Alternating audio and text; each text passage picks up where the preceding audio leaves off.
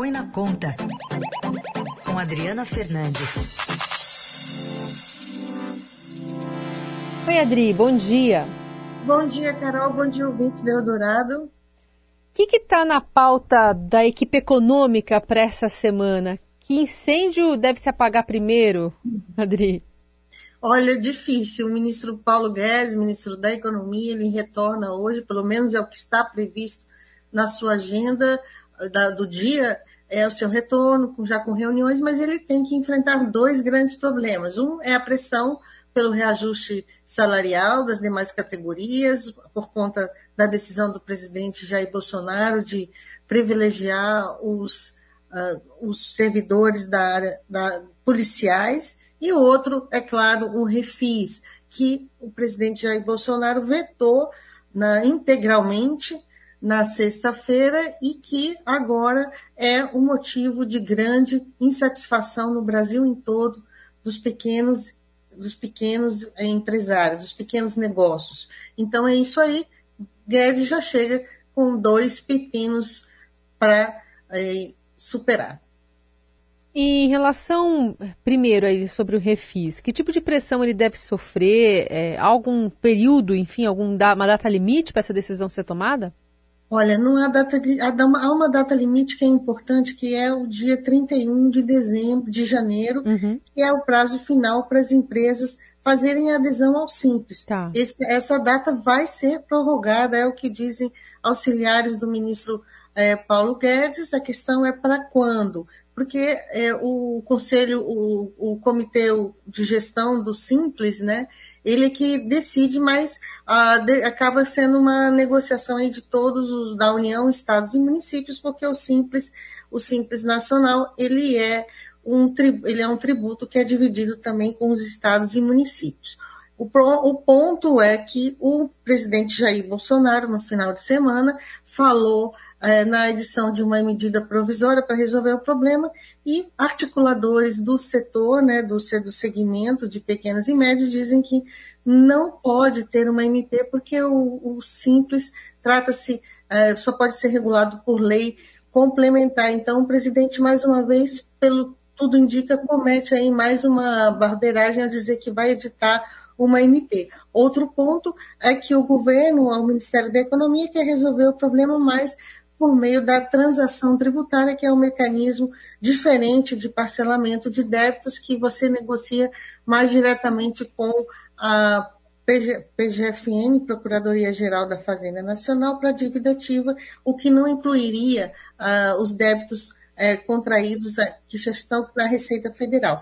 Então, não, o setor, o segmento também não aceita essa, essa MP, essa transação tributária, que é o refis, que foi aprovado no Congresso com unanimidade. Então, a estratégia vai ser mesmo derrubar o veto do presidente Jair Bolsonaro. Os articuladores, os parlamentares, a frente parlamentar do empreendedorismo já se movimenta. Acontece que tem que esperar o Congresso voltar. Então, o ponto principal nesse momento é prorrogar, é uma decisão de prorrogação do prazo de adesão simples que termina no dia 31. É.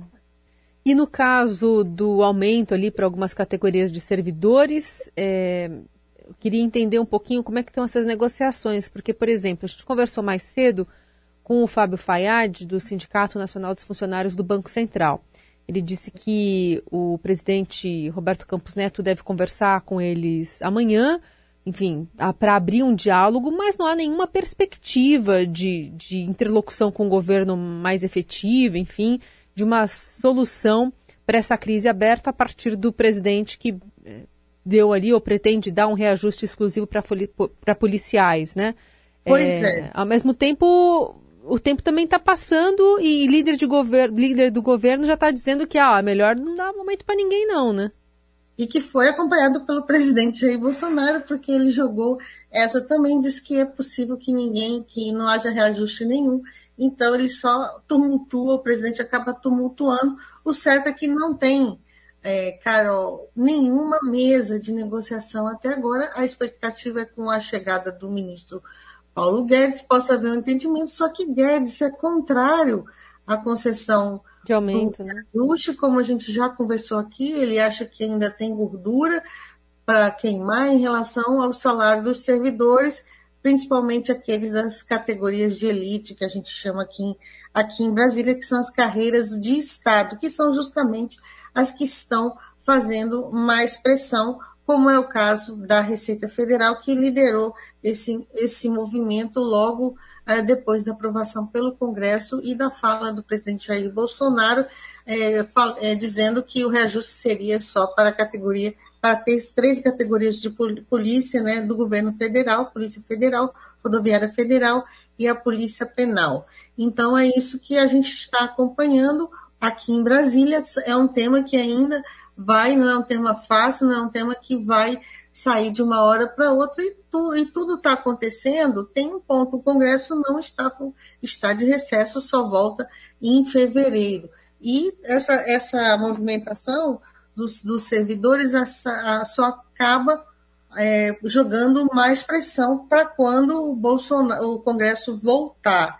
Bolsonaro disse que fez essa fala aí, mostrando um certo recuo, mas é pouco provável que ele, depois de ter acenado com reajuste para os policiais acabe voltando atrás.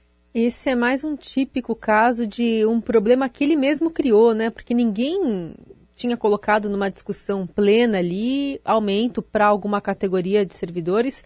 Quando ele colocou essa pauta, se não me engano, foi numa live, é que essa discussão toda se abriu e agora o Estadão informa hoje que esse reajuste prometido à Polícia Federal por Bolsonaro está pressionando também os estados, então policiais civis, militares, Estão planejando ampliar uma campanha para aumento salarial também em ano de eleição.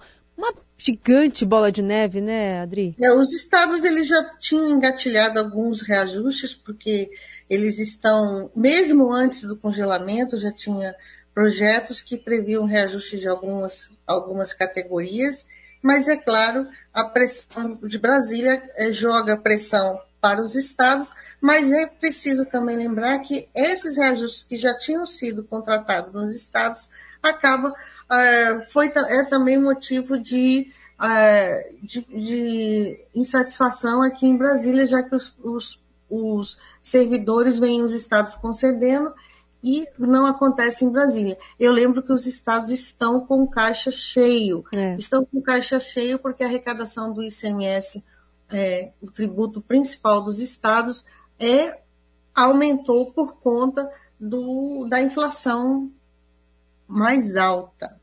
Então, eles também estão aí com o pé no gasto, porque governadores também vão buscar, buscar a sua reeleição. Essa é a Adriana Fernandes, que continua conosco analisando esses próximos passos aqui no Jornal Dourago durante a semana. Obrigada, Adri. Obrigada, até logo, até quarta-feira e bom dia a todos os ouvintes da Rádio Dourado.